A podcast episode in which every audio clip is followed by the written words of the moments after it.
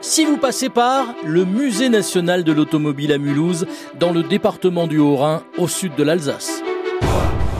Si vous passez par là, Mulhouse et l'automobile sont liés par une histoire absolument phénoménale. Tout commence en 1957. Deux frères franco-suisses, Fritz et Hans Schlumpf, font fortune dans le textile. Parallèlement, ils achètent et collectionnent des centaines de voitures de prestige. Les deux manias entreposent ces modèles grand luxe et sport dans une ancienne filature. Écoutez cet expert auto qui apporte un éclairage sur cette fantastique collection. C'est la plus importante collection de Bugatti qui existe au monde. Il y a aussi une chose moi qui m'avait frappé énormément quand je suis entré pour la première fois dans le musée.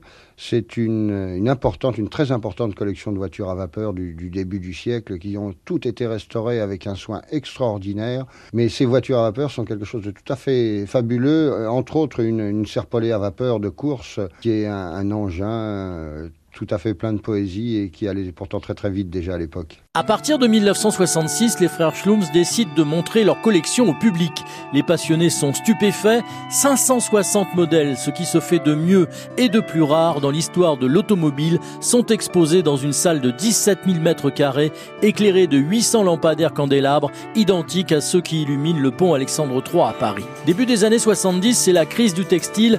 L'entreprise fait faillite, imbroglio judiciaire, conflits sociaux, fuite des frères en Suisse pour éviter la prison. Pour protéger la dispersion des voitures, le Conseil d'État fait classer l'ensemble de la collection à l'inventaire des monuments historiques. En 1982, la collection Schlumpf devient alors le Musée national de l'automobile. L'adjoint au maire de l'époque à Mulhouse s'en explique. Les efforts que nous avons faits, c'est d'arriver à une vente euh, globale et euh, en faveur d'un musée euh, qui serait conservé à Mulhouse. En tout cas, ce serait un acheteur unique, non pas la ville seule, non pas l'État seul, mais une association de, l'ensemble de, euh, des différentes instances. Clou de la collection Schlumpf, 40 Bugatti dont la coupée Napoléon estimée aujourd'hui à 100 millions d'euros, 14 Rolls-Royce, des Hispano Suiza, des deux Dion Bouton et entre autres des voitures de course Maserati, Gordini, Ferrari, Lamborghini.